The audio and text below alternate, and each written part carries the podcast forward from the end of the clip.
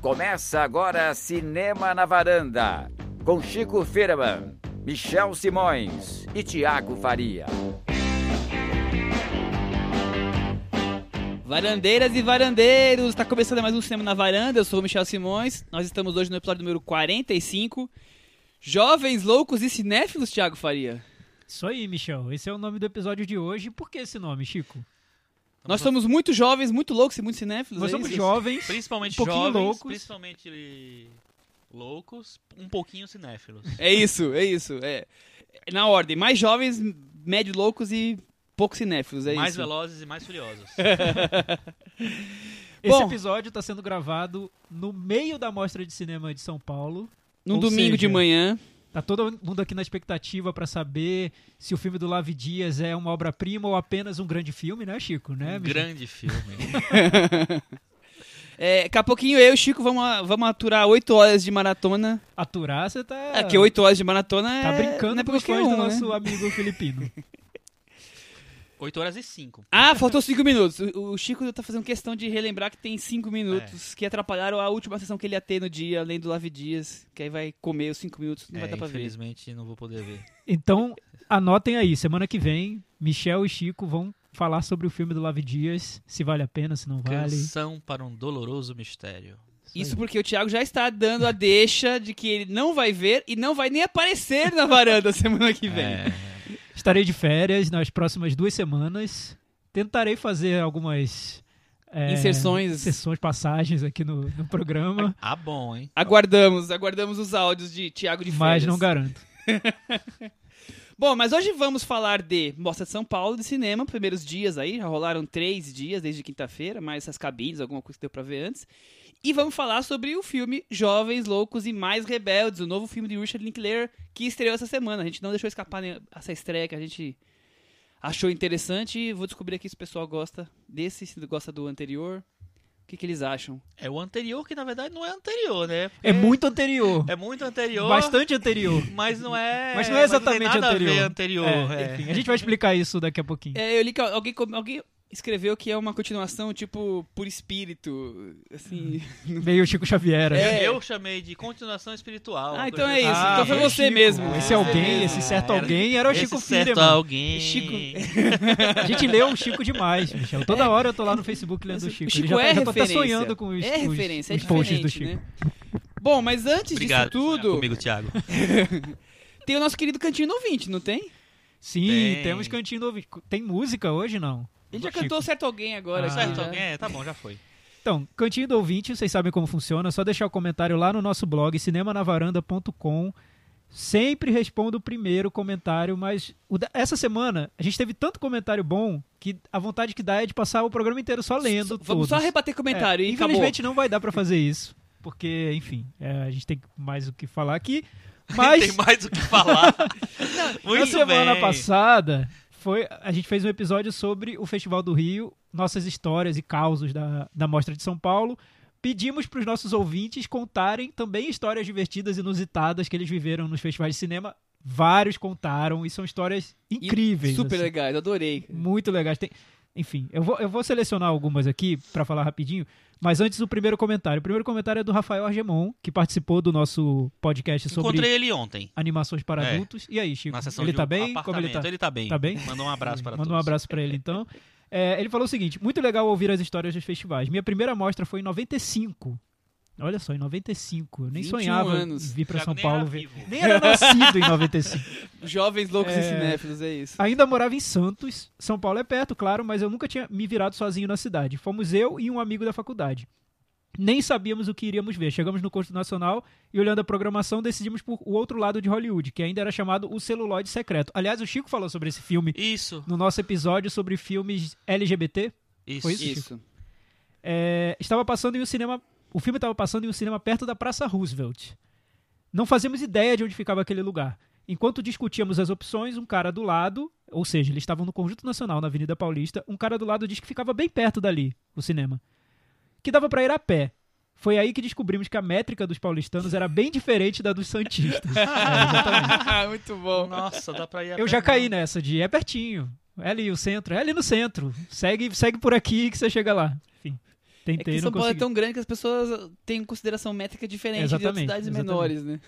É, temos vários outros comentários. O João, por exemplo, ele falou sobre os filmes preferidos do Festival do Rio. Ele adorou o Nocturama, disse que adorou a trilha sonora do filme, realmente muito boa. É, a Débora viu o filme do Bruno Dumont, que é O Mistério na Costa Chanel. É a Débora Sader, não é isso? Isso. A Débora tava no, na minha na sessão do Lave Dias, da, da mulher que se foi no Rio, e foi- deixou um comentário né, em alguma coisa que eu escrevi no Facebook. Eu falei assim: Pô, você tava lá, não foi se apresentar, não foi conversar comigo? Ah, não deu tempo. Deixa disso, Débora. Se apresenta na próxima, vamos bater um papo. Aliás, ela deixou um dos comentários mais legais dessa edição, que foi o seguinte: Acabei de ouvir uma hora e 43 de uma conversa deliciosa, que foi o nosso podcast da semana passada, e voltei pra comentar. Como me diverti nesse episódio a Lave Dias, que eu até disse que era um um pouco, um pouco maior que os Foi um outros. dos maiores nossos. É, só fui a quatro festivais do Rio e antes circulei um pouco pelo de Vitória e o Cinevídeo, que acaba sendo um festival bem legal em uma cidade em que as artes não têm grande espaço, mas nada comparável com o Festival do Rio ou com a Mostra de São Paulo. Bom, como vocês disseram ao longo do papo, o público carioca tem um perfil diferente, que é de fazer al- algazarra na sala de cinema. Eu realmente acho que o público carioca tem um perfil diferente. Eu, como eu fui no Festival do Rio agora e comecei a assistir aos filmes da Mostra de São Paulo, é impressionante como é diferente. São públicos. De- Engraçado que vários frequentam os dois festivais, só que não sei o que acontece. É- é- as sessões são diferentes, assim. Só eu vi duas sessões da mostra agora que tiveram climões assim entre entre os espectadores que quase saíram no braço ali. Então tem um É. clima tenso, a Teve flor uma da que- pele ali. Teve uma que a gente tava junto É, ali no, sim. no Cinemark, né? que você chegou a ouvir que o, que o sujeito chegou no final da sessão, virou pro casal de- da poltrona de trás e falou assim: vocês passaram o filme inteiro conversando, né? E o casal naquele constrangimento, ele, pois é, vocês passaram o filme inteiro conversando, me atrapa- atrapalharam a minha sessão. Ou seja, o cara tirou satisfação depois do, Do, do filme. Enfim. E um outro que fe- fez um. Esse eu, eu gostei porque teve um quê meio Minority Report, assim. Ele já tava prevendo o que poderia acontecer na sessão. Então, uma pessoa quis trocar de lugar com alguém que tava do lado dele, o cara virou pra ele e falou assim: Olha, deixa eu te fazer uma pergunta. Você não é daqueles que falam durante a sessão, não, né? Porque se você for sentar do meu lado e ficar falando, eu não vou gostar. Ou seja, o cara nem falou durante a sessão e o outro já tava dando a bronca prévia. Ah, que nem a mulher do Lawrence da Arábia em mim. É, é, sobre o, o, o legal do- desse comentário da Débora é que ela diz que foi ouvindo o cinema na varanda que ela ficou sabendo sobre Lave Dias e por isso ela foi ver a sessão do Lave Dias no Festival do Rio. É isso aí, Olha, Chico, Débora. você tá convertendo cinéfilos aí É. pra religião do Lave Dias. Lave Dias. Conquistamos mais um. É. Mais um. É, no mais, gostei de Personal Shopper. Olha só, a Débora, ela foi ver Lave Dias, gostou de Personal Shopper, já, já tá ali concorrendo ao posto de Gostou de, personal de shopper, já virou. um, né? Você, Henrique Miura que se cuide. Temos É. um novo favorito. Disse que ficou super envolvida com a história e como o Thiago, ela gostou daquela cena de perseguição por mensagem de celular. Isso aí, Débora, já é nossa nossa ouvinte VIP do cinema na varanda. Amamos você, Não, vai já ter pode um vir. Quando quiser, quando quiser, venha pra São Paulo pra participar do cinema na varanda. Quando você estiver passando por aqui, entra aqui na varanda do Michel, participe do programa. Você Ouvinte do mês, Débora Sader. Muito bom. Gente, são, são tantos comentários. O comentário do, do Pedro, é, Pedro Lovalo, que sempre comenta aqui. Pedro Lovalo está em São Paulo. Ele tá em encontrei São com ele Paulo, né? ontem. Ele falou que não vinha no Rio. no- eh, veio. Quando eu encontrei, ele Fugiu veio. de casa, decidiu, pegou fugiu uma de mala, casa. Pegou mochila, pegou um É. ônibus e veio. Tá vivendo um road filmes. movie no festival, é, É, isso. a É. juventude. É. Jovens loucos e cinéfilos. É, Já- exatamente, Já estávamos falando sobre exatamente. isso. Falou, foi ótimo conhecer vocês e também foi ótima essa edição do, do podcast. Gosto dessa abordagem mais pessoal, falando das experiências que o cinema proporcionou a vocês. Às vezes é bom pra descontrair. Aliás, eu passo vergonha ouvindo podcast porque normalmente ouço em lugares públicos, no ônibus, numa lanchonete, tomando café, e às vezes tenho que lutar pra não rir alto e chamar a atenção das pessoas. Olha, Chico, que legal. A gente já pode classificar o podcast na categoria humor, eu acho que dá mais audiência. viu? Vai Não ter é? mais, mais gente que vai, chegar, vai é dar. verdade. A gente fala que é um podcast de piadas com cinema ali no meio. É, cinema é. Não, eu acho história. Eu acho que a gente pode botar em humor porque as nossas conversas são bem humoradas, Sempre. mesmo que sejam sérias.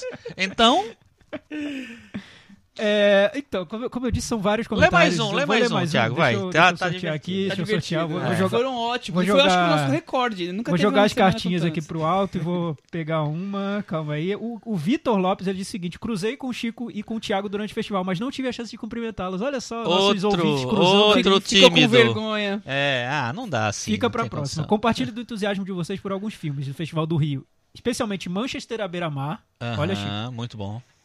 Tree, do Johnny To. Eu, eu, eu falei Tree na edição passada, só que já tem até título em português, Três, né? né? Três. Três. E você, você e os seus do Hong Sang-soo, olha. Não legal. vi, nossos, nossos ouvintes. É, deles, outro nível, né? Outro Assim, nível. Ninguém vem aqui dizendo, ah, por que que vocês não falaram sobre o contador? É. Não, não tem esse tipo de coisa. Não tem. Não, não tem. É, é, é outro, outra, outro patamar. É né? porque o nosso, nosso podcast é pra jovens loucos e cinéfilos, entendeu? É. Exatamente. E ele viu alguns filmes no Festival do Rio que surpreenderam. É legal, até pra gente an- an- anotar aqui. Um deles chama A Ideia de um Lago, de Milagros Mumenthaler. É, o outro, O Auge do Humano, de Eduardo Williams. E Hérmia e Helena, do Matias Pinheiro. Acho que são três filmes argentinos Matias que ele Pinheiro viu. é favorito do Eu- Michel. Queria muito ver É. o filme do Matias Pinheiro. Então, três filmes que ele dele. viu e É- ele foram surpreendentes. Esse A Idade de um Lago foi comentado lá mesmo, eu não assisti, mas ele foi... Algumas pessoas falaram. E ele fala, só, só pra gente fechar aqui, é porque são, são histórias muito boas. Tem uma que um leitor contou, um ouvinte, quer dizer, contou sobre o Satan Tango, que maravilhosa, enfim. Adorei também. É, ele diz de uma sessão que ele foi ver da mostra, de uma mostra dos irmãos Coen no Caixa Cultural, na Caixa Cultural do Rio. É, o filme tava, tava saindo, foi, foi bem no início a, a sessão, mas um senhor começou a reclamar muito quando o produtor da mostra veio na sala explicar a situação. Quer dizer, a película estava saltando, parece que estava soltando, bem no início dos créditos, né? Nisso, uma senhora sentada atrás dele ameaçou esfriar sua cabeça com um pouco de água. E ele fez mesmo, jogou um pouquinho de água de uma garrafinha na cabeça do senhor. Seja, jogou isso. água para esfriar a cabeça do senhor, que ficou possesso, despejou uma garrafa inteira na senhora e quase avançou nela. Imagina essa cena. Meu Deus Que do céu. coisa. Guerrinha de bizarra. água no cinema. Meu, Meu do Deus, céu. Gremlins. É. Não. Que barbárie, É, gente. A gente vê, a gente vê- Jesus. é, pois é. As pessoas falam que gostam de filmes humanistas, né? Ou filmes sobre a paz, sobre a relação entre as pessoas. Mas chega na sessão de cinema é, um- é um. Sobre a é paz celestial. É, é, é triste ver isso, né? Que você vai lá, é, é, bem ou mal é entretenimento. Por mais erudito que o filme seja, é entretenimento. E as pessoas chegam já com esse. Michel, o que eu perfil. vejo é que tem muitas pessoas que estão ali é, com um pavio tão curto que só falta um probleminha acontecer para que elas explodam, assim. Ou é uma pipoca um E pouco é o que a gente comentou um ou- pouco no, na edição passada, que é aquela coisa do, de ser tipo o santuário da pessoa. A, a mostra, Sim. ou um festival, ou uma mostra de um diretor que ela gosta. Não é, ele não tá, não, ele não se sente numa sessão de cinema, mas num, num templo, num santuário, e não dá pra incomodá-lo ali. Então, Pois é. ontem inclusive, Michel, na sessão que a gente viu juntos do Anjo Ferido, Querido. Tinha uma pessoa comendo pipoca de uma maneira bem barulhenta, né? Porque assim, eu como quando co- é, como Foi uma pipoca vingança no depois vin- daquele seu comentário, Chico, que provocou polêmica a favor da pipoca no É, cinema. mas assim, eu- eu- é isso. Eu, eu- quando eu como pipoca, eu, te- eu te- eu tenho todo o cuidado de fazer o menos barulho possível. A pessoa fazia questão de bater no saco da pipoca inteiro, pegar e, e- e mastigar alto, cara. Mas eu acho que o filme ontem era muito silencioso. Aí a pipoca dele Crescia. evidenciava Pode os ser, sons. verdade. ah, tem e uma razão. pergunta pra vocês que estão também vendo vários filmes da mostra. Vocês estão vendo muito protesto político? Porque Eu eu, vi um que foi muito curioso. Eu Eu vi vi um, nenhum. que acho que foi a que mesma foi, que é, nós que foi estávamos um, um protesto solitário de um homem que quis protestar na- nas vinhetas de abertura da mostra. né? Então apareceu a vinheta da Folha de São Paulo e E ele gritou. gritou: Folha golpista! Aí depois passou governo federal, governo golpista! E era só ele fazendo. E, e alguém ficou bravo, porque não, eu percebi que não era contra defendendo o governo. Ele Era bravo contra porque tava, ele. fa- tava falando Exato, no tava, meio de uma Tava. sessão. Tanto depois veio a vinheta da Califórnia Filmes, aí um espectador brincou: Califórnia, imperialista! Porque eu percebi que Ah. a- alguma pessoa que tava perto dele correu, ficou do meu lado, eu tava vendo a Foi, fileira. foi, correu lá nervoso, ah, assim não dá. que Assim não sei dá, ai meu Deus do céu. É meu filme, meu santuário, então É. é que heresia, vou embora. Enfim. Esse Enfim, foi o né? cantinho do ouvinte dessa semana. É, na semana que vem, a gente tá no meio da mostra de São Paulo agora. A gente queria saber qual foi o filme da mostra, na opinião de vocês, né? Qual foi aquele filme que surpreendeu? Filme que vocês querem recomendar pra alguém, querem recomendar para que a as distribuidoras lancem no circuito. É, enfim, deixem comentários sobre a Mostra de São Paulo. Também vale comentar a carreira do Linklater, qual o filme favorito dele. Tem vários assuntos aí o que próxima vocês semana. quiserem falar. Falar gente- sobre a vida, é. dar receita de bolo, façam o que quiserem. Né? Tá É. liberado. Vamos- Pipoca, pipoca. O que que vocês gostam de pipoca? Isso. Pipoca faz barulho no cinema. Acho que eu vou comprar pipoca hoje pro Lave Dias. Pipoca no Lave Dias. Lá no cinema vende pipoca. Ah, se vende, se vende. Esse pode. Vende, pode comprar. É o capitalismo isso. A gente É o não capitalismo. Tá vivendo socialismo. Não, que socialismo. É, vamos falar então de jovens loucos e mais rebeldes? Vamos. Michel. Antes, Temos sinopse do filme? temos sinopse, mas antes eu queria perguntar pra vocês, o que vocês acham do filme Jovens Loucos e Rebeldes, o filme inicial, por mais que não seja uma continuação, é, do Linklater também, de, de anos atrás. O Thiago acho que é o filme- melhor filme do Linklater. Não, não é o ou melhor um filme. Dos... Eu gosto muito do filme, foi um dos primeiros filmes do Linklater que eu vi. Eu não lembro dele tanto assim, já vi há muito tempo. É, Eu acho que o Linklater fez filmes melhores. Eu posso citar uns 4 ou 30. 5.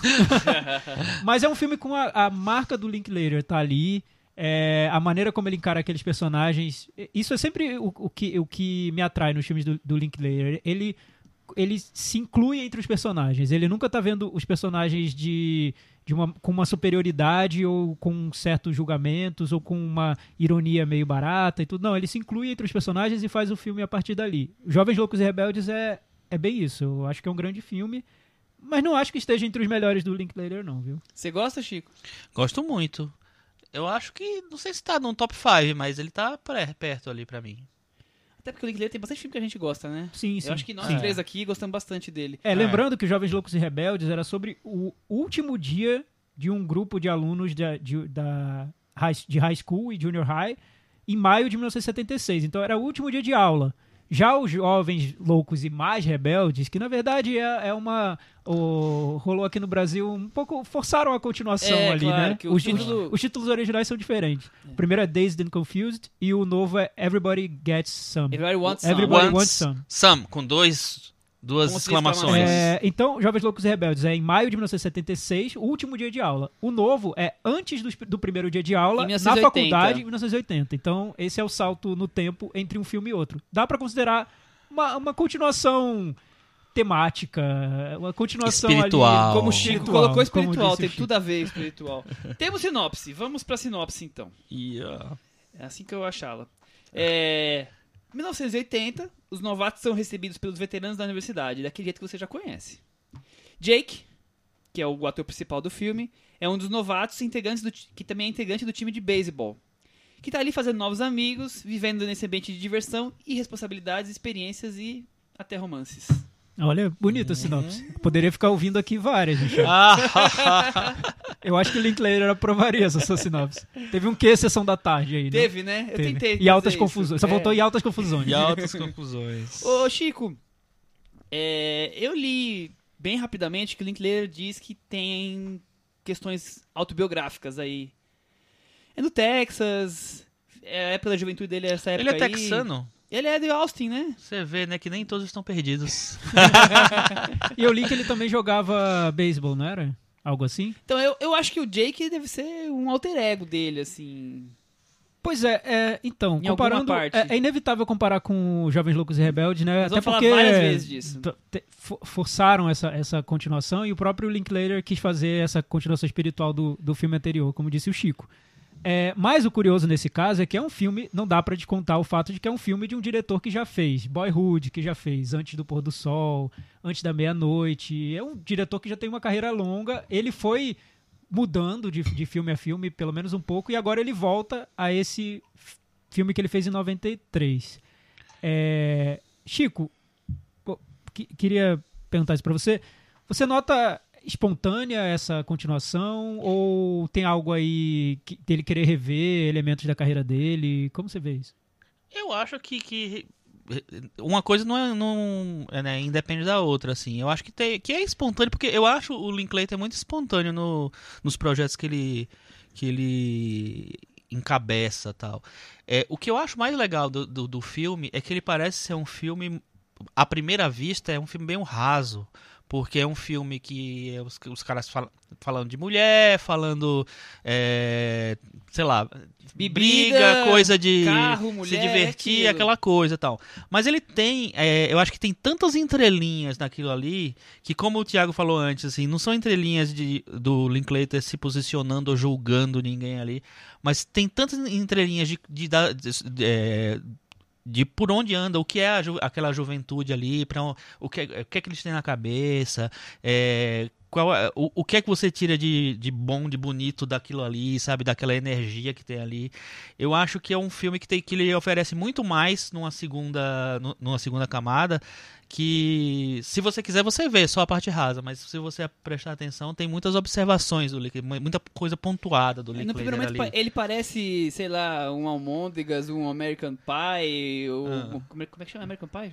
Sim, American Pie. American Pie. Dessa questão de jovem, sexo, não sei o quê, mas De jovens loucos rebeldes. depois de três minutos você já percebe que não, não é isso. Não é uma comédia Que, é, que é ser só uma comédia. Ele tá realmente fazendo um estudo do, da juventude daquela época. Ele tá ali fazendo um mini retrato. E eu, eu gosto muito de como ele consegue, o Linklater, em todos os filmes dele, é, vagar por diversas idades e tempos.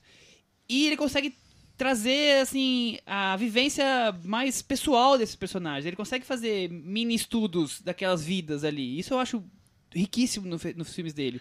E outra coisa, ele vai, ele vai de, um, de um filme de gente, gente jovem para um filme de adulto, para um filme de romance adolescente. Ele consegue. Ele vai e volta, parece nem muito sentido. Parece que ele tá louca. Agora eu vou fazer um filme sobre tal. Ele não, não parece assim uma coisa cronológica uma. Eu não consigo ver nele um. Faz uma sequência lógica, assim, sabe? Agora a carreira dele tá nesse ponto. Ele vai e volta, mas sem que a coisa fique torta. Faz, não faz sentido, mas também não deixa de ser é irracional. O que eu acho interessante essa, nessa volta dele para esse universo adolescente, de faculdade, de coisa, é que é ele voltar depois de ter feito todos os filmes que a gente viu.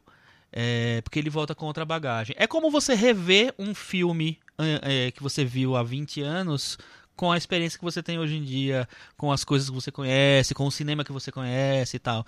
É, você chega com outro olhar, um olhar mais, mais profundo, talvez.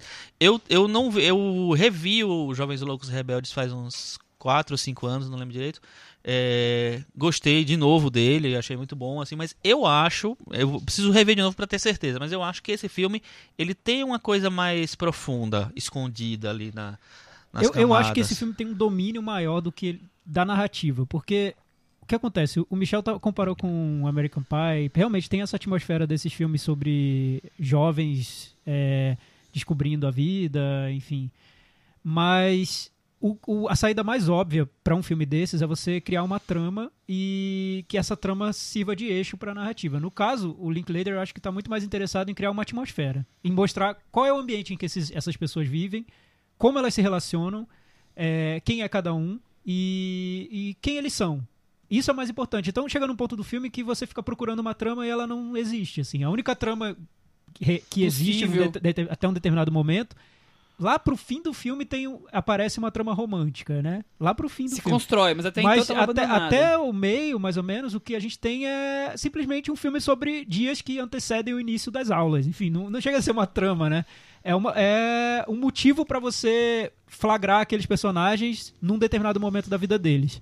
E isso, eu acho que pra fazer um filme assim, é preciso ter muito domínio da narrativa, muito. Porque não existe o, o, que, o que seria a espinha dorsal mais óbvia de um filme, né? Que é essa narrativa mais tradicional. Então ele consegue fazer isso e fazer um filme super envolvente, eu acho, do início ao fim, simplesmente observando aqueles personagens, acompanhando as é um relações entre filme eles. mosaico, Sim, um filme painel. mas assim, e nem é um filme mosaico, porque o que acontece, Chico? Na maioria dos filmes mosaico, Tem historinhas tem várias paralelas historinhas aparecendo. paralelas, né? Nesse Tipo o filme do Shortcuts. Do... Exato. É, é. O segredo desse Altman. filme é que a história são eles juntos.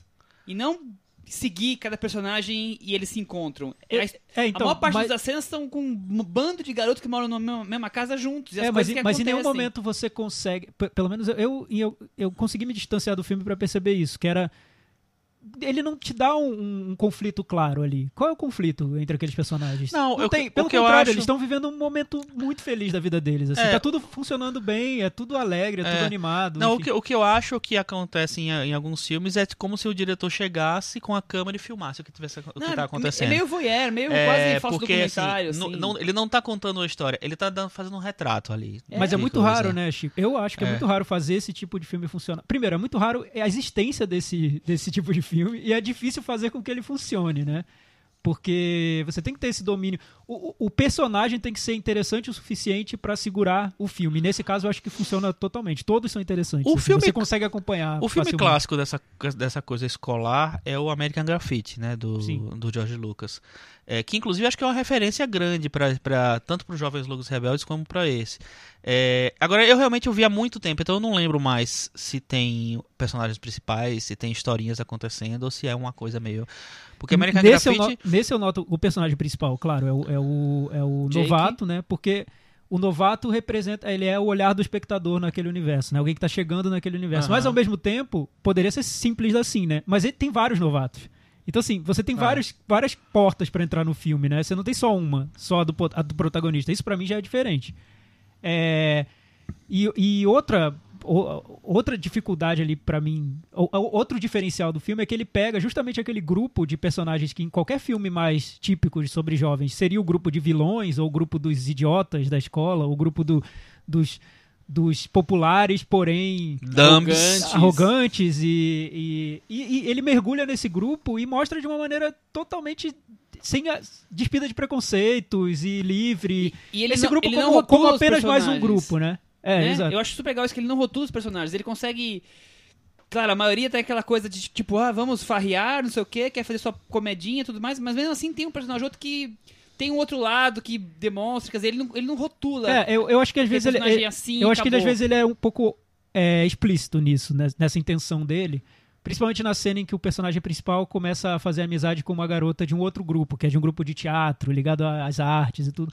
E a garota pergunta, quando fica sabendo que ele é do time de beisebol, a garota pergunta: "Nossa, mas são então seus amigos são todos idiotas, né?" Basicamente isso que ela pergunta. Ele fala: "Não, meu grupo tem pessoas inteligentes e não como qualquer outro grupo." É isso, né? O filme. Mas Ele- eu acho que ele não precisava ter deixado tão explícito, mas, mas enfim, tá aí. É, é, é isso. E tá muito claro no filme. É, é um grupo, eu mesmo, eu tô dizendo pela minha experiência no colégio, eu sempre taxei os, o grupo do- os grupos dos populares, ou os o grupo dos que gostam de futebol, como pessoas idiotas. Porque eu nunca entrei nesses grupos. Então, é interessante ter esse olhar de dentro do grupo pra mostrar que as coisas não são. Acabou de me chamar de idiota. Mas é interessante. Aí depois você responde, tá? Mas é Mas, Michel, interessante. você era do grupo dos populares, assim? Eu, numa época, era do grupo Era. dos populares, do pessoal do futebol. Bicho é popular, bicho sempre foi pop. Mas eu continuava pop. assistindo o filme, continuava tirando nota boa. Mas então, o que eu pois falo- é, Michel, tá aí um filme pra você. Mas o que eu acho é o seguinte, assim, esse olhar é, desconstruído que ele oferece do, do grupo dos, dos jogadores e tal, ele tem um olhar bem clichê também pro grupo de teatro, porque são os viados maconheiros, Tem. né? Tem, Então, Tem. É, mas, eu não sei. Eu, Então, mas, mas é- isso eu aí- vejo aí um o pouco ponto. dentro do, Eu- do filme. Não é, eu acho que não é que o filme tá colocando. O filme tá colocando a visão de um grupo do- para, para o outro. Eu consigo. É, mas, ao, mas, ao mesmo tempo, mas ao mesmo tempo o personagem principal é maduro o suficiente pra perceber que é tudo uma questão de identidade dentro É, do grupo então, e tal. nosso- Ele no- força um pouco a barra na construção é desse bem, personagem. É, É. bem maduro. Até a cena, uma das últimas cenas, eu não vou dar spoiler, né? Não passou ainda na, na Não tela passou em aqui. lugar nenhum. Mas o, uma das últimas cenas que, é um- do, que os personagens estão conversando, o par romântico do filme, eu acho que ele vai um pouco numa profundidade que não sei se casa tanto com os personagens. Enfim, eu acho que ali é mais o Linklater falando do que os personagens. e eu acho interessante porque o filme, a, a trilha sonora do filme, literalmente ela vai do da disco ao country ao rock. Ah, sim, isso é legal também, porque ele, Esse é ele- puro Linklater, porque né? são várias É. festas, né? O filme é estruturado É. a partir de várias festas que, que esses personagens fu- frequentam. Então, não tem a sim- simplesmente a festa disco, né? Tem a festa country, tem a festa punk, tem várias Bar de festas. rock É. e assim vai. É, é a ideia de desconstruir mesmo, é mostrar essa juventude. Nossa um pouco- linda juventude. É, um pouco fora dos clichês típicos de filmes sobre, sobre juventude, né? Isso ele consegue, mas eu não acho que seja o mais legal do filme. O que eu acho legal do filme é como ele cons- constrói personagens que são tão interessantes, tão cativantes, que você vê o filme por causa deles e não por causa da trama do filme, mas pra ver aqueles personagens. Ah, que legal, olha esse personagem voltando. O que ele tem pra dizer? Não, assim, Enfim. eu, e são muitos personagens, eu- não são poucos. é, eu, eu assistiria mais duas horas daquele filme tranquilamente, assim, querendo saber mais deles, como é que é o próximo desenrolar, sabe? O próximo ano. Eu ficaria. Eu tava bem assim, submerso ali na. Daqui na a uns 20 atmosfera que anos ele, criou. lança os Jovens Loucos e Mais Mais Rebeldes. É, isso- e sobre a trajetória do Linklater, eu, eu- isso que o Michel falou logo no início da nossa conversa, que é, ele, ele vai e vem em vários estilos e vários temas. Eu, eu noto que para uma parte da crítica, tem pessoas que dizem que os últimos filmes dele, Boyhood e o Antes da Meia-Noite, são, são filmes um pouco mais sisudos, é, como que se ele quisesse fazer um, um filme mais importante, sem essa esse- esse- essa aparência despretensiosa de filme- dos filmes anteriores dele. Eu não sei, eu não consigo ver assim. Eu acho que o, o Boyhood ele, ele ganhou uma. Ele é, claro, é um filme grande, porque demorou muito tempo para ser feito e acompanha o personagem e um ator por muitos, muitos anos. Ele tem que ter aquele tamanho, mas o tamanho da importância que o Boyhood ganhou foi porque ele passou a ser elogiadíssimo e entrou em todos os prêmios principais. Se ele não tivesse entrado em todos os prêmios, acho que teria tratado como um Também filme do Linklater, né? Implicância, porque ele tem Eu muito- acho total implicância. ele, ele dialoga muito mais com os Jovens Loucos, Nossa, 1 e o muito. 2, do que com... E é só assistir ao filme. acho. O filme tem um tom que não, não tem nada de Super grandiloquente. leve. Nada, assim. Nada de grande locate, mas eu acho que desde o projeto, É, o projeto ele é um é filme grande. É. É, é um filme grande. É. Isso- nisso eu concordo. Mas um filme grandiloquente, eu não. Não, concordo. Não, não há. Ou um filme Inclusive, ele é, é um não. filme que ele evita esses momentos grandiloquentes. É, eu um filme, muito mais sobre o- o- o- as cenas cotidianas do que sobre as grandes v- experiências da vida. Eu acho que a única derrapada do Linklater nesse sentido, de querer fazer um filme muito importante, foi antes disso tudo naquele Fast Food Nation. Esse sim quer ser um Esse filme eu acho que queria ser um filme importante. importante. É, queria Eu ser um crash, esse assim. Eu não Nossa, gosto, eu acho que é o pior não filme dele. Então acho que, acho que- esse. é, eu não, não recomendaria pra ninguém, nem pros meus inimigos, mas assim, acho que Vou que recomendar pra ver- mim. Gente, Ah, acho que tá. você tem que ver Não é tão ruim assim pra também.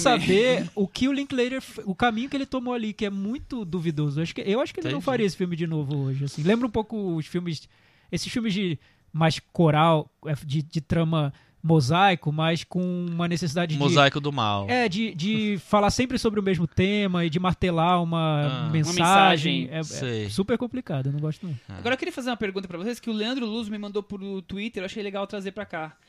O que você acha do debate levantado pela galera que considera o filme, se não machista, pelo menos irresponsável nesse sentido? Gente, eu acho que é. Eu até escrevi isso no textinho que eu fiz. É a, a velha história do, do primeiro olhar.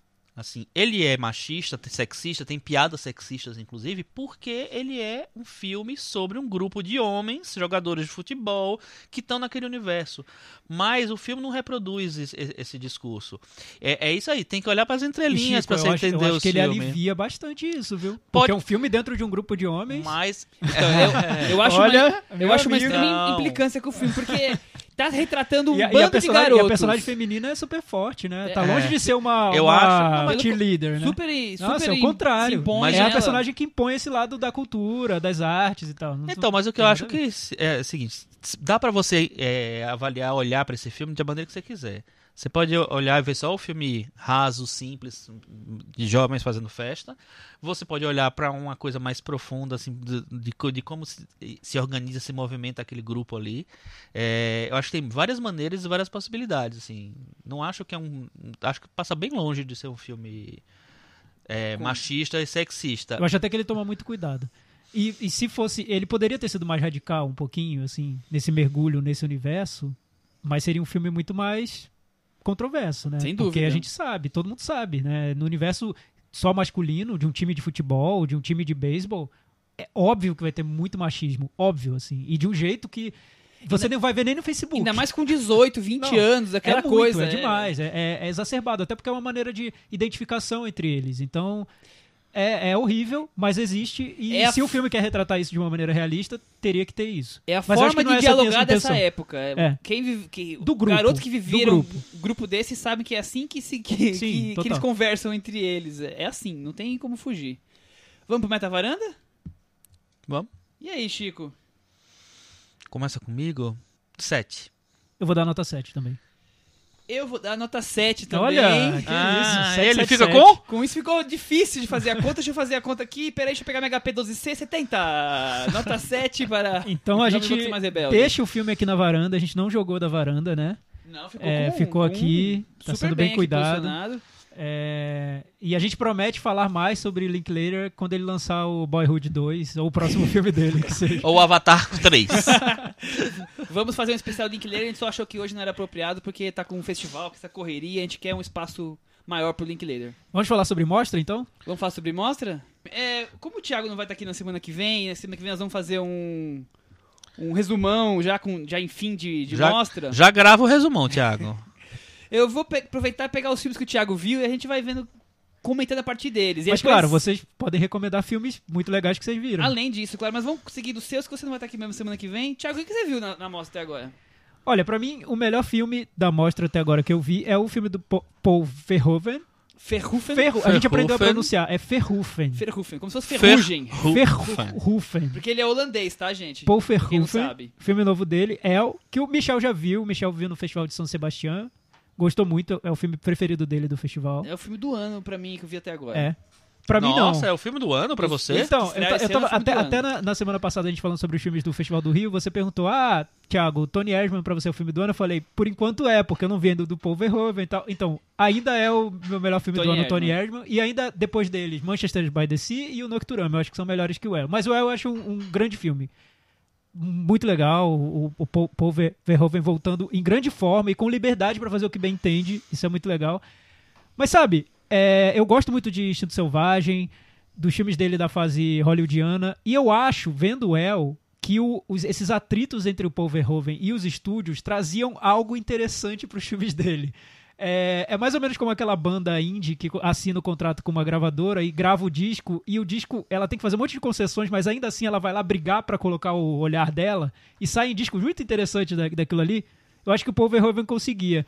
O El, eu comparo um pouco com o Femme Fatale do Brian De Palma quando ele foi filmar na Europa, com toda a liberdade, fazendo o filme que os, os produtores queriam. Brian De Palma, faça o filme que você bem entende, vai lá, divirta-se. E ele foi lá e quis. fez o filme que ele sempre quis. Ótimo, maravilhoso, é um grande filme, Femme Fatale. Só que eu acho que tem um atrito ali entre o Brian De Palma e o Paul Verhoeven com os grandes estúdios que eu acho que é bem atraente, assim, traz muito pros filmes dele. Enfim, só pra começar a discussão sobre El. E- É, mas aí eu não. E a conclusão? A conclusão é que eu gosto muito do El, Mas ele podia ser melhor se fosse eu- não, hollywoodiano. Não, não acho, não, não sei. Mas se ele fosse hollywoodiano, ele seria interessante por outros motivos, eu acho. Pela maneira como ele tentaria fazer esse filme com todas as, com todas as limitações. Caber nas limitações. Exato. Nesse ele tá fazendo o filme que ele quis, com toda a liberdade, pra fazer o Entendi. filme mais provocativo do ano, com tudo que tem de politicamente incorreto a cada cena, às vezes até um pouquinho forçado, eu acho, mas enfim, vamos lá. Eu gosto bastante do filme, mas como eu falei antes, aqui cá entre, no- cá entre nós é ótimo, né? Entre nós, varandeiros, e eu vou repetir, eu acho que tem. que é um filme da Isabelle Huppert. Eu acho que assim. É A, persona, a personagem tirou a máscara. A, feito- a personagem tirou a máscara é a Isabelle Huppert, que é a, que é a personagem, E o na Paul Verhoeven verdade. tira a máscara é o Brian Palma. E o, Brian, e o, e o Paul Verhoeven tira a máscara e a Isabelle Huppert também. Não, Porque- eu não acho, eu, eu, eu acho É. que ela tá. Eu acho que tá. É, mas mas eu, eu vejo muito ver- Paul Verhoeven Não, claro, com certeza, eu tô brincando também. Mas é, eu acho, eu gosto bastante do filme, mas não acho que não tá nem, não sei se tá entre os meus melhores do ano, não sei se entra num top 10. Nossa, eu, preciso organizar isso. filme, eu amo tanto, Eu gosto muito. fantástico. Eu é, Chico, uma pergunta. fiquei um pouco você começar. incomodado com Fala. Porque eu acho que tem um Aí sim, eu acho que tem um grau de machismo nesse filme um pouco. Tem, mas eu É. acho que é Paul Verhoeven. Não, também acho, mas, acho que tem tudo eu a ver. E eu acho que é, é- é pensado. Eu acho Também que tem acho. É, é provocativo, entendeu? É, e, e aquilo, o Michel falou no programa do Festival de São Sebastião que ele, ele disse que era um filme sobre uma, uma mulher e não um filme sobre as mulheres. É um filme sobre uma mulher e como é a experiência daquela mulher no mundo e Aham. como ela é única, né? A- Com tudo que tem de, de politicamente incorreto e tudo que tem de muito particular nela. Gente, chegou um bolo maravilhoso agora, hein? Fica, vai ter A Cris abandonou falar, é, Cris vai fazer não, bolo, maravilha, gente. Cris, obrigado. Mas o. e- e- Casou e bem, e- Michel. E como isso pode ser. e como isso pode ser incômodo pro público. Talvez mais ainda pro público feminino. Com certeza. Uma personagem que é. A, a individualidade daquela mulher tá acima das questões de gênero. É, na verdade, se talvez tá seja entendendo. até uma, uma, uma personagem que tem um comportamento machista, Sim, entre aspas, Porque né? ela tem uma história. Isso, isso eu acho muito legal no filme. Eu não É. sabia, quando eu, antes de ver, claro, né? Mas eu não sabia que o filme contextualizaria tanto a personagem. Da- Uhum. a, partir daquilo que o Michel contou. Pensei que o filme simplesmente mostraria uma personagem única no mundo e com toda. com uma maneira de ver o mundo que é simplesmente dela, e, e é isso. Não, o filme contextualiza, ele mostra o passado dessa personagem, Uhum, relação dela com o pai dela, uhum. um evento Relação extremamente traumático que ela viveu. Então, É. acho, que, acho que simplesmente isso, o passado dela, já faz a gente descartar várias acusações de machismo no filme, porque Pode a ser. construção daquela personagem é bem diferente de, de muitas É outras, né? intensa, né? Ela Sim, tem uma vida intensa. É, a relação dela com o pai, então, eu acho que é, é o que move o filme. Porque eu acho que tem um espelho entre a relação entre dela com o estuprador e ela com o pai. Ih, já Uma relação violenta. Não, é. É porque enfim. a primeira cena Não, tem um, É, tem um é estupro, na primeira então cena. Não é spoiler. É, eu não tô dizendo o que acontece, mas ela tem uma relação super complicada com o pai e que isso volta na vida dela de outras maneiras. O filme tem isso também, mas ele quer dar um retrato complexo dessa personagem. E, e o filme consegue criar é, a- todas as camadas que essa personagem precisaria Sim, pra você subentender tudo isso. Eu acho que isso é, o- é um dos grandes pontos do filme. É. A relação com o pai, a relação com, com o trabalho dela, a relação com a vizinhança, a relação com o ex-marido, com, com É, porque, filho, porque assim, a primeira cena do filme é um estupro. E a segunda, terceira é a mulher reagindo a- ao, estru- ao estupro de uma maneira muito atípica. Como não seria o, o óbvio, né? Que você estranha. E eu acho que aí o filme joga. Por que ela reagiu dessa maneira? Agora eu vou mostrar pra vocês quem é essa mulher. É. Entendeu? E aí vai- e vai ele consegue. sentido, Sim, né? faz. eu Acho o que, que eu, faz o que eu acho bem, bem interessante no filme é que ele mo- mostra bem que é um fruto do da, da harmonia entre o diretor e a atriz, porque ali precisa ter uma, uma harmonia completa ali, uma parceria mesmo, porque é muito difícil, esse personagem é um personagem muito difícil de fazer, Muito difícil. né? E a, e a, a Isabelle Huppert, até por, por- pelo todo o histórico dela de psicopatia, ela, eu acho que ela, ela tem uma, ela tem uma mu- muito talento para mostrar ali. Não, é, mas é, mas é isso, isso eu acho que é fundamental. Se fosse uma atriz que fosse um pouquinho menos, menos boa do que ela, o filme não funcionaria tanto. Não, E eu sei- acho que se- é- sem- se não fosse ela. Dizem É. que, se, que ele pensou nela e na, e na Julianne Moore. Eu até acho que também poderia ter funcionado É, bem. poderia, poderia. Mas que falaram também que ele convidou a Nicole Kidman que não aceitou e eu fico muito feliz. Ah, é. Que ela Ótimo, graças a aceitou. Deus. Cinema muito agradece. feliz. E eu nem acho a Nicole Kidman uma atriz ruim, mas assim, não era pra fazer não, esse papel. De, de jeito nenhum. Porque. Ah, e uma pergunta, Chico. Você acha que o Paul Verhoeven ficou muito afrancesado nesse filme? Um pouco art house demais? Ele perdeu aquele lado vulgar dele ou não? Eu acho que tem a ver um pouco com o que você falou no começo do, do da- da- das suas é, observações sobre o filme.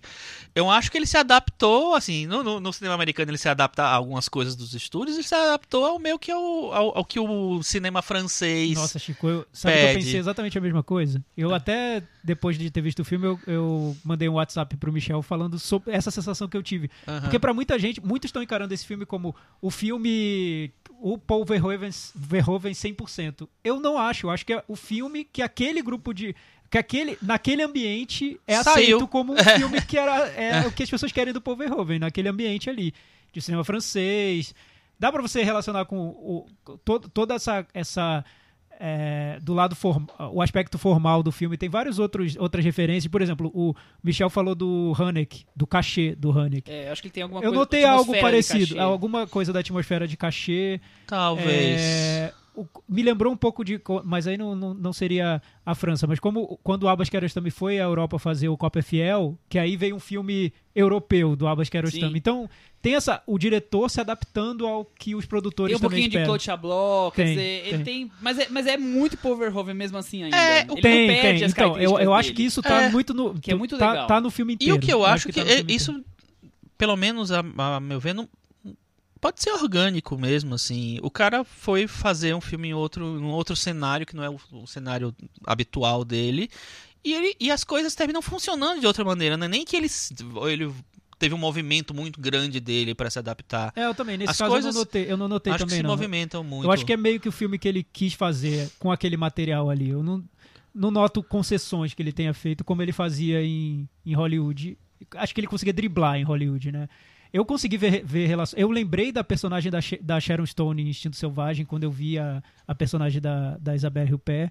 Porque a gente fala, nossa, que, que novidade, né? O Paul Verhoeven fazendo uma personagem feminina tão forte, tão independente, tão senhora de si. Mas, gente, e a Sharon Stone do Instinto Selvagem? Eu acho que era, aquilo era um vulcão, né? Era uma personagem Então, feminina é. que dominava Total os erupção. homens, né? Era É. uma femme fatale elevada à décima potência, né? E é engraçado. Não, você- eu acabei de rever o Showgirls. Não, Showgirls Showgirls, é um filme de mulher. É um filme de mulher, assim, um filme de, filme de homem, mas um, um universo completamente feminino. Assim, os, os homens do, do filme são idiotas. São. Sim. Inclusive o Kyle MacLachlan faz o filme. Então. mas, mas com certeza. O, a- e as mulheres são muito fortes. Tanto a Gina Gershon, que é a coadjuvante, como a principal, que é uma atriz bem fraquinha, mas assim, personagem é furioso. É, eu acho que tem uma, uma coerência com, com a maneira Tem, como ele, como ele fez as protagonistas mulheres dele. E como ele usa esse. Ele dá um. Tem os ruídos no filme, por exemplo. Tem, tem um, um videogame pornô no meio do filme que é, tem um, uma- um papel importante na trama. Vital na E história. que é muito Paul Verhoeven. Eu acho que um qualquer outro diretor, a maior parte dos outros diretores tentaria tomar um caminho um pouco mais suave que aquele, né? Desse videogame que é criado no filme, dentro do filme. É, Mas e, é, um, e o é um clímax filme insti- instigante. né? instigante. O clímax do filme também, ele vai construindo várias reviravoltas que você para, que são quase de folhetim mesmo, que você para pra pensar e fala, gente, tá indo demais, mas ele consegue controlar essas reviravoltas bem exageradas, né? E sabe o que é interessante? É que o. é, eu acho que ele quebra as expectativas, porque existe um mistério que, você, que ele estabelece logo no começo, e que você acha que ele vai levar até o final, ele, tipo assim, uns 40 minutos, acho que pelo, pelo menos uma meia hora antes, ele já revela o mistério, e, e aí é outra coisa que vai, que vai acontecer. Você não tem mais que descobrir nada, você não tem mais. Você tem que descobrir como funciona a cabeça daquela personagem. Isso, É, exatamente. e a partir daí, inclusive, ela despiroca, né? Ela vai... é impressionante. É, mas uma coisa que eu acho, que eu acho interessante no filme, é, apesar de que eu acho que a Isabelle Huppert tá, tá mais Isabelle Huppert do que nunca no filme, ou seja, ela tem uma- um padrão de personagem. O Thiago até falou antes da gente começar a gravar que se tivesse votado em Cannes, votaria na, na Sônia Braga como melhor atriz, não Isabelle Huppert, porque acho que a Sônia Braga oferece mais, né? Uma, tá, um, é uma Diferente. mais diferente e tal. É, eu concordo totalmente, assim. Eu acho que a, a Isabelle Huppert tá, mais uma vez, Isabelle Huppert, só que é incrível também, né? Ao mesmo Só que é tempo. sob medida, né? Tá Parece incrível, é tá perfeito, ela- ela é falou, perfeito, é, isso. pra fazer isso Ela mesmo. que assinou o filme no final e deu a permissão pra fazer. Porque é o filme Exatamente. pra ela, eu acho. Eu gosto muito da relação que o filme mostra da, da personagem com o filho. Ah, sim, muito boa também. Porque é, tem aquela coisa do reflexo da, da relação dela com o pai, da relação dela com o mundo a partir disso. É, não, não é uma coisa que não se resolve no, no- de uma maneira fácil. Que é- eu acho muito bom aquela. Eu, eu gosto Aquela também coisa. muito da relação dela profissional com os, os empregados dela. Aham. Que ela, é- ela e o, tem uma sócia, são duas senhoras de 50, 60 anos, donas de uma empresa que faz videogames. Então você já não espera uma mulher Elas migraram da literatura duas né, mulheres. para os videogames, no mercado É, game então, e o, fi- o com filme. um bando de moleque de 20 e 25 anos, nerds, é, cheios de, de si, que eles que fazem os videogames, então eles são os que dominam a coisa. Jovens loucos e gamers. Exatamente.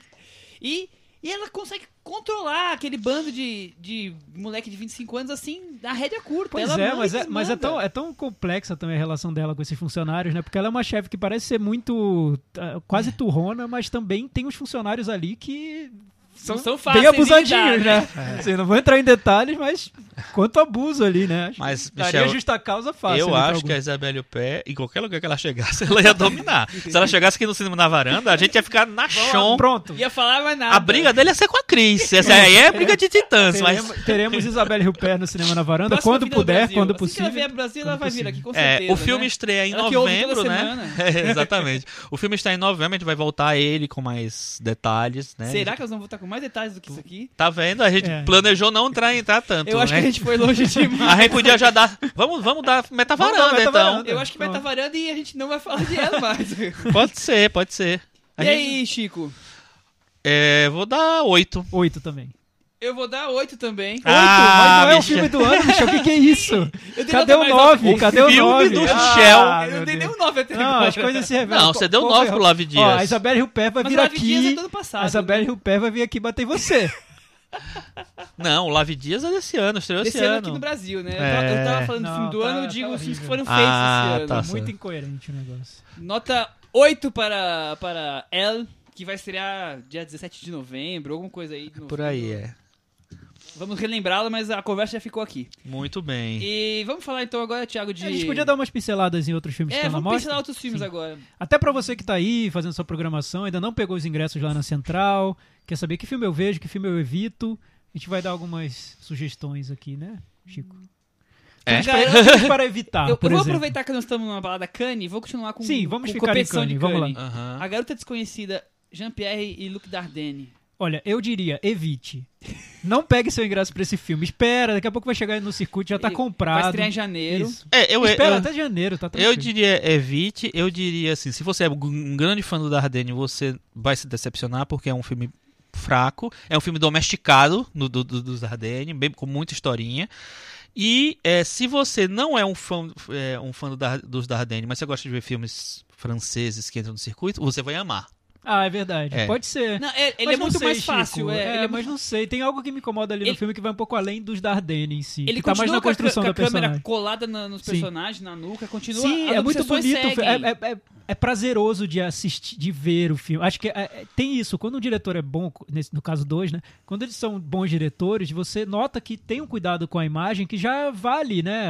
O ingresso às vezes. Então, até no início do filme, as primeiras cenas, a composição das cenas, até a- as cores e tudo. Eu vejo os Dardenne ali. É bom ver os Dardenne sempre, eu acho. É, mas a parte de Só que roteiro é um desse... filme. eu- é, quando, quando terminou a sessão, o Michel disse: é o pior filme dos Dardenne, né? Eu concordei, eu acho que é o pior. Lembrando, eu gosto muito deles, Eu dos também filmes dele. gosto muito. E esse filme, pra mim, tá muito aquém do, da, Então, da filmografia dele. Ele poderia muito Eu bem ser uma assim- série de TV que passa no TV Sankmonde, na BBC, no, no Eurochannel. Tem a ver. E olha assim, só, e, é- e é pra mim, e pra mim, o problema principal tá ali na construção da personagem. É um filme com a personagem feminina dominando a trama, como, como já virou um padrão, né, agora. Kanye esse ano, É, então. mulheres dominando e com histórias de vida, enfim.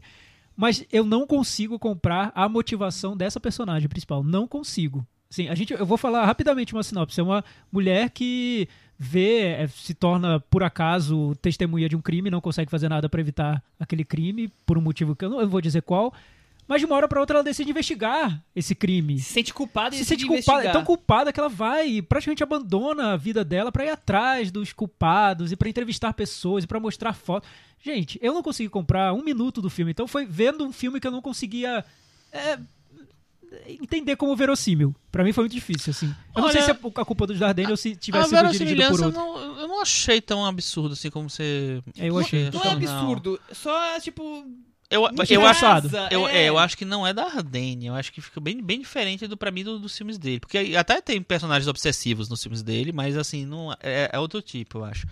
É, me incomodou foi isso. E esse negócio de ser o pior ou melhor dos, do- dos Dardenne, assim, talvez seja o pior na lista se eu fizer botar, ranquear todos. Mas não quer dizer que seja um Mas eu filme não acho um péssimo. filme ruim. Não, não é. Não, um filme não, ruim, é que a gente não tá é um filme comparando com. É. os filmes do dos Dardenne. Por exemplo, muitas, muita gente acha o anterior, que é o Algumas Noites e Alguns Dias. Dois Dois, dias dias, e uma do. e- é. Dois e uma? Dois dias e Só? uma Só são três, gente? É que ela, Só são três. ela vai no sábado e no domingo na casa das Ah, pessoas é, e tá, dorme coisa. no sábado. Então, muita É. gente acha que é o pior dos Dardenne, porque é um filme mais esquemático, comparando com os filmes Mas é um filme anteriores mais dele. melodramático, Mais mais, impacto. Mas eu acho que nesse ainda tinha essa relação, esse, essa, esse tema do mundo do trabalho, das relações de trabalho, que eu acho que é muito interessante. Eu, eu acho também que, acho. que vale o filme por causa desse Exata- tema. A questão Vai social além do esquematismo da É. trama. Mas esse novo. Não, sério, e eu, a- eu eu, eu acho a câmera do filme anterior bem melhor. Nossa, a atuação da.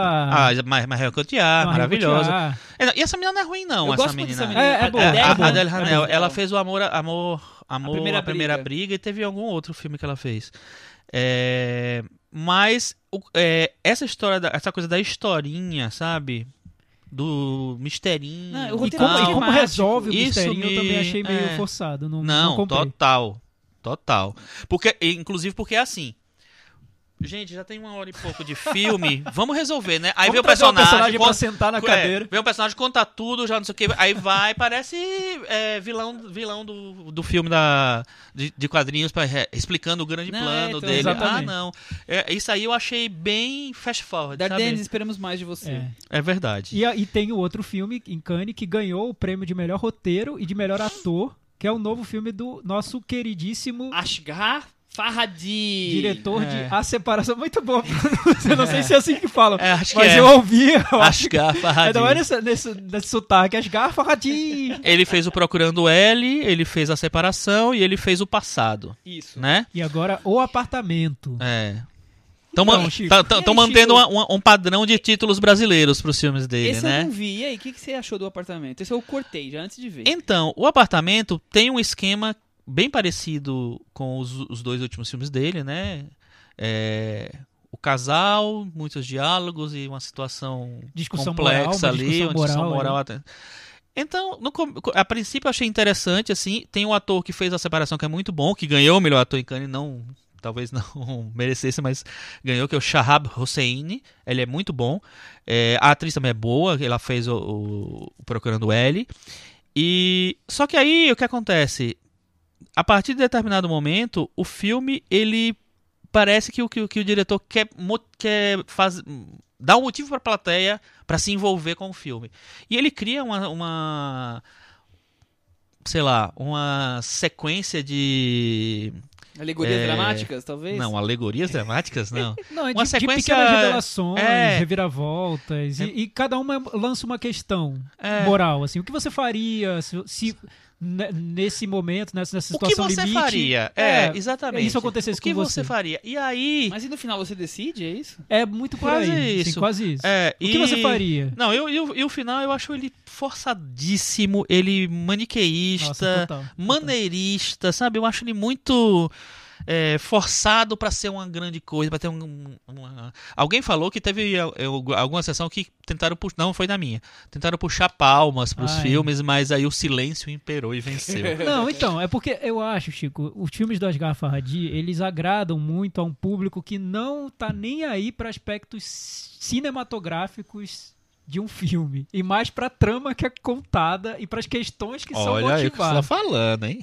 Tá, então, eu, eu já não, não sou um grande fã da separação, e na época que foi lançado, quando eu falava que eu não tinha gostado, era Meu Deus, o que aconteceu? Você bateu sua cabeça na parede, é uma obra-prima. Gente, eu não, acho. obra- Eu acho que tem uma não. trama interessante, mas como cinema, ainda mais porque o Asghar Farhadi ele usa câmera tremida a todo momento, então ele filma num lugar Ah. fechado, que é um apartamento, com a câmera tremida. Eu não, não Ah. entendo o motivo. Eu não vejo nenhuma assinatura é, de, de autoria estética e numa de câmera linguagem. tremida dentro de um apartamento. Acho É. que qualquer série de TV faz isso, assim, não vejo. Então, tá. De, se você tirar a imagem a- a- que ele constrói, a direção dele, o trabalho dos atores, que é tudo muito óbvio, o que resta? Uma trama e questões morais. Se você vai achar que uma trama e questões morais faz do filme uma obra-prima, tudo bem. É uma maneira como você vê o cinema. Eu não vejo assim. Então vai ser muito Babel. difícil levar Babel. encarar os filmes dele como obras-primas. Já vou descontar vários pontinhos aí. Nesse, além de ter tudo isso muito óbvio na construção da imagem, da, de toda a encenação do filme, ainda tem um roteiro que pra mim é forçação de barra do início ao fim. É, e uma coisa que eu, pra mim não, eu não consigo é, achar que funciona é, a- é é- o- o- os personagens principais eles são atores e eles encenam a morte do caixeiro viajante no filme, né? No, na, na- estão, estão encenando tal. E em alguns momentos você percebe que ele tenta fazer jogar um pouco da, da trama do caixeiro viajante para a trama do filme e não casa em funciona. nenhum momento. Não casa. aí eu não já achei tem. até bem pretencioso até. Não, total. Essa parte do teatro, onde É. entra o teatro no filme. É, a única coisa interessante foi entender que as pessoas podem fazer teatro no Irã. Ah, sim, isso foi. Eu também achei interessante. Até como as mulheres inclusive, fazem e- teatro. e, E, tal. e fazer. é, uma mulher era a diretora do, do- da peça, Sim. inclusive. É, e fazer teatro americano, um texto do Arthur Miller, então, enfim, Tá liberado. interessante. Bom, vamos partir pra outro então? Vamos, E o ignorante do Paul Vecchiali? Você viu, Chico? Vi, com você. Você não lembra? Eu não... O Michel já esqueceu do eu, filme. no filme eu lembro. É você eu já não lembrava mais, agora que você falou, eu lembro. É interessante. Ao lado, inclusive tinha Letícia Gil no meio. Tem uma coisa engraçada, né, no, no- na mostra, né? A gente foi, foi assistir um filme do Paul Vecchiali, que é um diretor super, vamos dizer, cabeça, no Cinemark, cidade de São Já- Paulo. é. Mas aí, é- isso é Isso é interessante. mostra, é bom. O Ignorante é um filme. é, eu vi os últimos três filmes do Vecchiali. é, Noites Brancas no Pier. no Pia, É o Amor. é o Amor e esse. É o Amor passou na mostra do ano passado. né? E o, o Noites Brancas na mostra do, do ano anterior. Isso. Então ele tá três anos seguidos na mostra, pelo menos. É, esse, entre os três, é o, pra mim é o, é o menor de- deles. Mas assim, ainda assim eu acho um filme muito, muito interessante. Assim. É tipo um, um filme dele. É quase um filme de despedida, né? Porque é um filme em que o personagem principal ele é, reencontra as mulheres, todas as grandes mulheres da vida dele, né? Então tem grande, tem várias cenas com atrizes, algumas eu não, a maioria eu não conheço, mas dá a entender que são atrizes experientes, tal. Uma delas é a Catherine Deneuve, a única que eu conhecia. É, e eu acho muito interessante essas discussões que ele tem sobre o amor, como ele encara o amor, como ele encara as relações. Eu acho a ideia interessante. Aham. Aí o, o Paul Vecchiali interpreta o, o personagem principal, que tem, É. que tem isso. E essa questão dele de rememorar o amor, de ficar buscando o verdadeiro amor da vida dele e só conseguir bater de frente com outros. as- Parece que o grande amor, as pessoas querem renegar esse re- possível reencontro e de memórias. Essa questão eu acho bem interessante. Mas eu acho ele um filme muito irregular. Eu acho que a direção de, de atores tá muito de qualquer jeito. Mas E- eu acho que é uma esse vai- característica do Vecchiali. É, mas, por exemplo, Noites Brancas do Pier não é assim. É, mas nós É, eu nós também no Pia- preferi o Noites Brancas no Pier. Eu acho que tem uma construção mais ali Super elaborada, pensada, mais é. compacta e tudo, que me agrada mais. Tem, tem uma coisa é mais, bem mais rígido, né? Mais Sim. rigoroso, assim. Ele é, é- e tem muito de.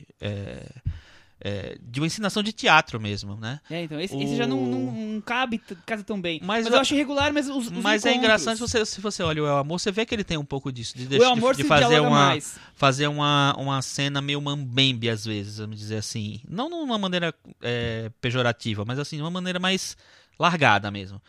É, é, Parece aquele cara que nunca dançou samba e vai começar a dançar samba e tá meio desengonçado. As atuações estão meio desengonçadas. É, mas É, eu acho que eu tem acho um que a pouco direção- disso no cinema dele, de Tem. como se estivesse mostrando o que tem por trás da cortina, assim, de um Aham. cinema feito tão, tão uma espontaneidade que, que que não tá ali. É tão espontâneo que não é atuado. É, é como se quisesse passar uma impressão de espontaneidade e ele, e ele consegue, eu acho, né? Consegue. Ah, Porque até fica parecendo um pouco mambembe, como, Exatamente. como disse. Mas eu acho que tudo isso é pensado. Mas tem algumas situações também ali que, que são, pra mim, meio forçadas. eh, Alguns encontros, algumas visitas que tem naquela casa são meio forçadas. Por outro lado, eu acho interessante que, o, que, o quanto parece ser questões autobiográficas dele. Porque são o filme co- conta nove anos dessa, desse, dessa vida juntas do, de pai e filho e esse bando de reencontros ali. E é, na época, é no lugar onde o Paul Vecchiari cresceu, então ele tem uma questão pessoal ali com aquela região onde acontece o filme. Então eu vejo ali que deve ter muito do Vecchiari na, naquela história. Sim, com certeza. Pequenos fragmentos de história, É, digamos. mas o que você acha que acho que é, o que você fala que talvez sejam situações forçadas, eu acho que tem a ver com uma preocupação dele, ou- ou preocupação ou a não preocupação dele em tipo assim, eu acho que na cabeça dele assim, pode tudo. Então, mesmo que é, esteja forçado na trama do filme, eu acho que pode, sabe? Beleza. É um cinema muito livre, né? E É. a presença dele acho que é muito. traz um peso pro filme. A presença dele atuando é, dá um outro sentido, torna ainda mais íntimo tudo, né? Como se fosse um filme. é, é muito, muito pessoal. Mas como é se um fosse filme feito pessoal, à mão, né? assim, sabe? É. Escrito à mão. E é interessante essa, essa comparação. E tem duas cenas musicais muito legais, Tem, né? tem. E, e- O cena- final eu acho ótimo. É. E tem uma cena E muita gente sai. eu- É. Eu achei engraçado, as pessoas têm pressa na mostra, eu entendo, né? Os filmes estão começando e tal. Mas você abandonar uma sequência final só porque a música não acabou, gente, espera. Daqui a pouco Dá um acaba. minutinho. A cena é essa, vai até o fim, aí vem os créditos e tal. É. As pessoas abandonando no meio. É, Enfim. Perderam uma das. Pois é, eu acho bem, filme. bem interessante. O El Amor já tinha essas coisas do mu- musical também, né? Do- É bem Essa questão do interessante. teatro também já tinha. É. E. E aí, tio, o que mais de bom O Ignorante vai estrear logo depois da mostra, Também. dia 10, se eu não é, me engano. Bem breve aí. Eu a- assisti até agora meu filme favorito. Não, a- não dá pra dizer porque eu vi poucos, poucos filmes e, pou- e teve poucos dias, né? Então vai mudar bastante. E- imagino eu. É, mas o meu filme favorito foi o Depois da Tempestade do Hirokazu Koreeda, que é um habitué da mostra. Eu, eu vi. Tava, eu tava fazendo as contas, eu vi praticamente todos os filmes dele, eu vi na mostra.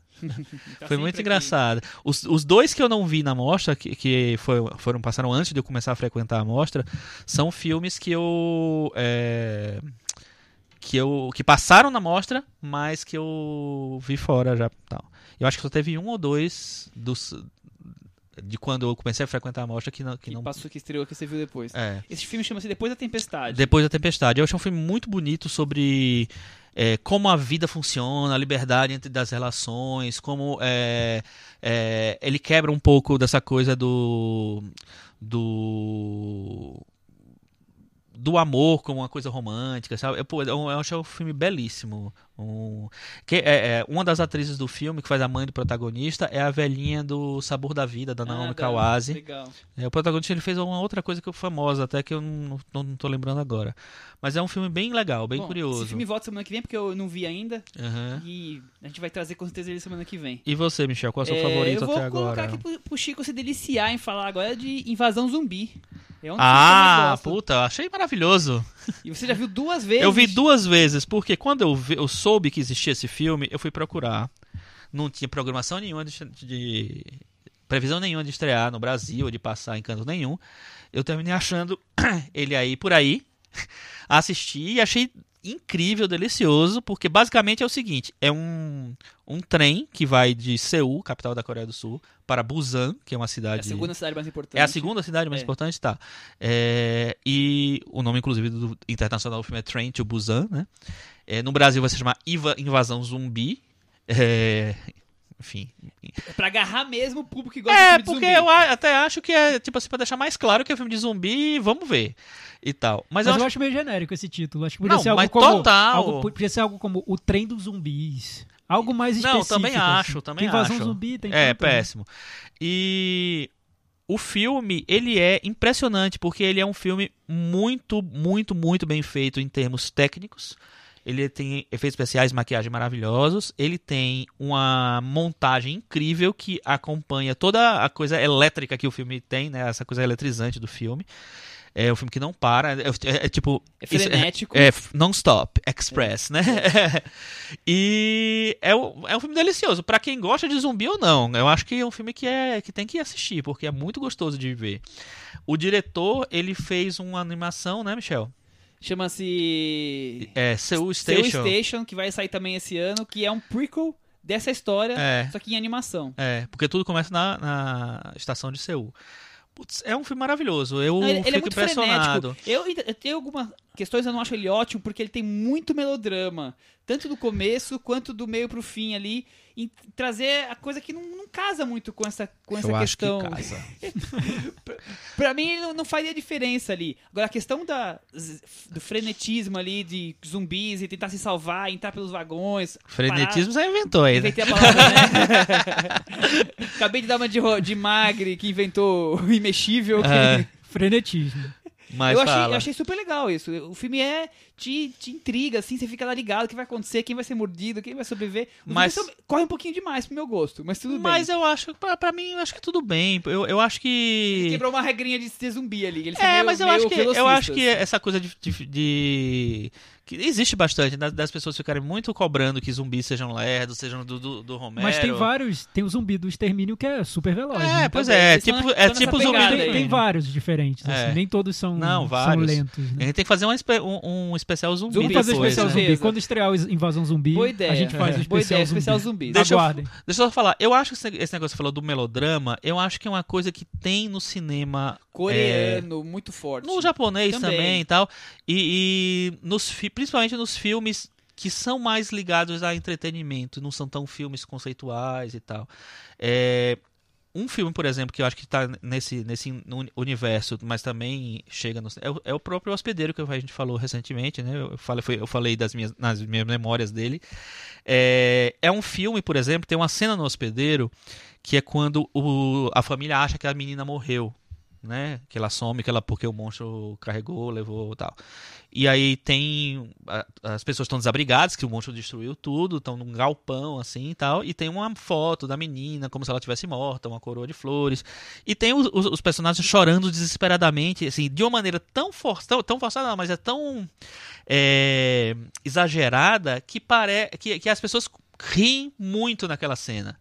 É, para mim, putz, faz todo o sentido, porque eu acho que é, a cultura oriental, coreana, japonesa, chinesa, nem tanto, mas também talvez um pouco, é, esse negócio das emoções não, não tem a ver muito não é muito não é tão parecido quanto no- as nossas emoções. Porque eu acho que eles têm uma, uma coisa mais presa mais mais Contida. contida. Então quando um personagem chora num filme ele chora mais do que um, um- um personagem ocidental choraria.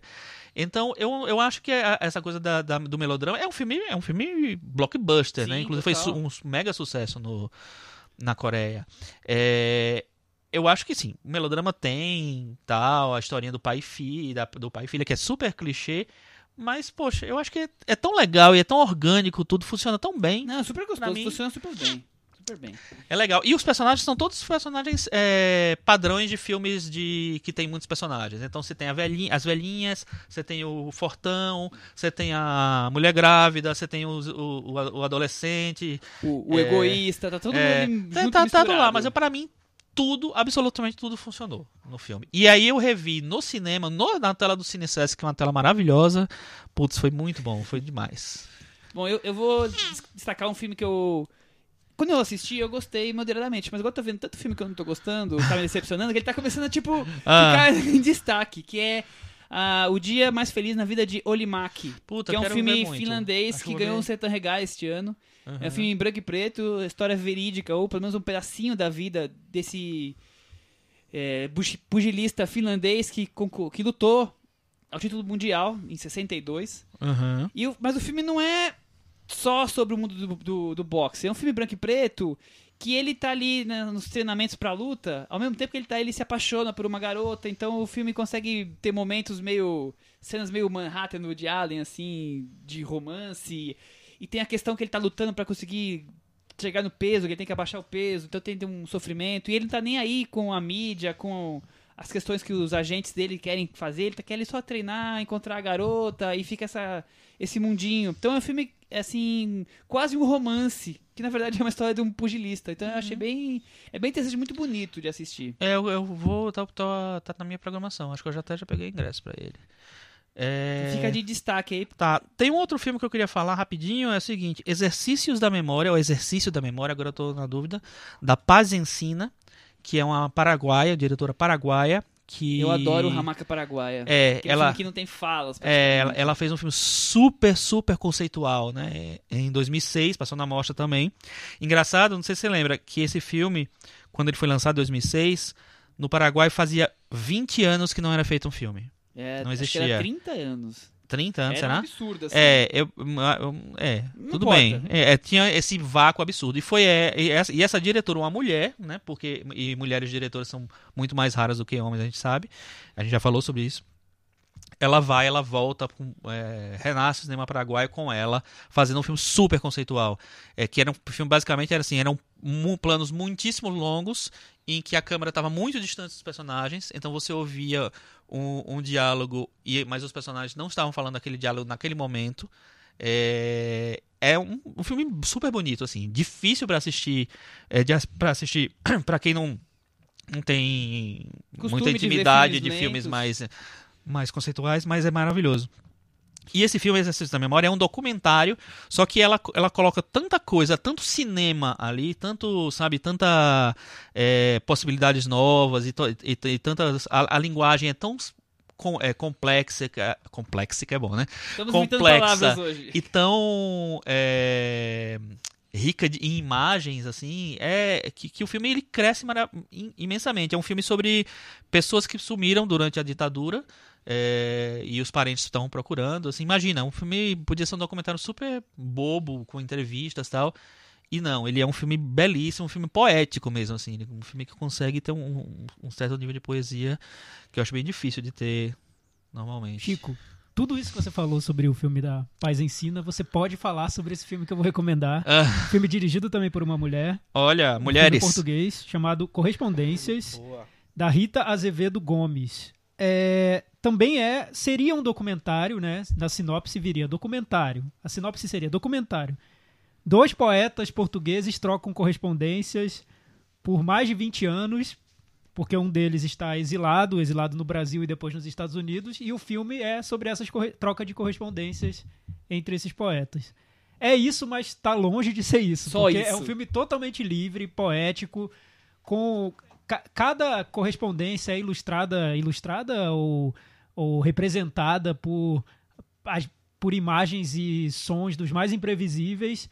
É um filme difícil, dura duas horas e meia, mas é daqueles filmes que se você estiver disposto a, a, a Enfrentar? esse tipo de imersão, ele te leva longe, assim, porque e vai em profundidade. Que é, que é uma característica do, desse bom cinema português mais experimental, que é levar realmente em profundidade o que eles querem fazer. Não tem concessão mesmo, assim, ele vai fundo no que ele quer. E é muito interessante o fato de um desse escritor ter ser exilado por muito tempo no Brasil, em São Paulo, depois no Rio. E a, e a imagem que ele faz do Brasil, totalmente pessimista, é muito interessante pra gente, que é brasileiro. Vale muito a pena. Correspondências, que é o nome do filme. O Sérgio Alpendre já tinha me nosso meu Amigo e crítico da Folha de São Paulo, Sérgio Alpendre já tinha me recomendado filmes que eu, eu, um dia eu pedi, né, indicação de filmes dirigidos por mulheres, ah, é, filmes da Rita Azevedo Gomes. Eu não sei se Correspondência já tinha sido lançado, acho que não. E ele me recomendou. Eu não assisti nenhum até agora. Até porque eles não foram lançar em Mas- DVD nenhum filme dela até hoje. Mas essa descrição Não, que mas você eu- fez do filme da. Esse, essa descrição que você fez do filme da Paz Ensina tem muito. Me, me leva muito ao filme da, da Rita Azevedo. Que bom, é isso. acho é. bem Seria legal. um documentário, mas é tão. é, passa tanto por um olhar nada convencional, que é o olhar dela, que vira Aham. outra coisa. Não dá pra gente dizer que é um documentário. É, e isso é que é interessante, porque é, realmente documentário, cada vez mais, de, um, de, umas- de uns tempos pra cá, os documentários eles estão cada vez mais híbridos, né? Mais, mais e menos óbvios. E eu acho isso super legal pra, pra linguagem do cinema mesmo. Cada vez mais rica, né? As linguagens de documentários. Tem um filmezinho que eu vi ontem, um filme pequeno, bobo, teoricamente bobo, mas assim, um filme muito gostoso de assistir. É uma comédia de humor negro. Eu acho que é sérvio, ou é croata, ou é É dos Balcãs ali. É, ex-Yugoslávia, que é o Diário de um Maquinista, é um filme é, que está concorrendo ao Oscar pelo país dele, que é um, é um desses, e é, um, é, é muito legal, porque é- eu, eu, terminei, eu peguei assim, porque eu li a sinopse, porque na verdade é o seguinte, é, eles falam assim, os maquinistas matam tantas pessoas por ano, du- du- durante a vida, tem uma média de Uns tantos... 20, mais ou menos. É, não sei. E tal. E aí eles brincam, porque tenho um personagem principal que é é de uma família de maquinistas. O pai dele era maquinista é, de. de- como é que chama? Cara que leva o trem, né? Condutor é, condutor de trem. É, o pai dele era, o avô dele era, e eles ficam brincando o tempo inteiro com quantos eles mataram. E aí depois o filho adotivo dele quer ser também, e aí ele não quer que, se- que ele seja maquinista. Assim. O filme é uma sessão que ah, é, todo mundo ria do começo ao fim. é, na sessão. E é muito legal. Um dos atores principais, o ator principal, na verdade, é o Lazar Ristovski, que é um dos atores principais de Underground, do, do Costurica. Vale a pena ver o filme, é bem bonitinho. Bom, é isso aí. Alguém tem mais alguma recomendação pra hoje? Por enquanto é isso, né? Então, vamos encerrar por essa semana. Eu tenho só mais uma. Um, um filme, o único filme brasileiro que eu vi, que é o, era o Hotel Cambridge, que eu vi no, no Festival do Rio. É um filme ótimo da nossa querida amiga, outra diretora, olha Eliane só, Café. Eliane Café. É, um, é mais um misto de, de documentário. Olha só como estão as diretoras.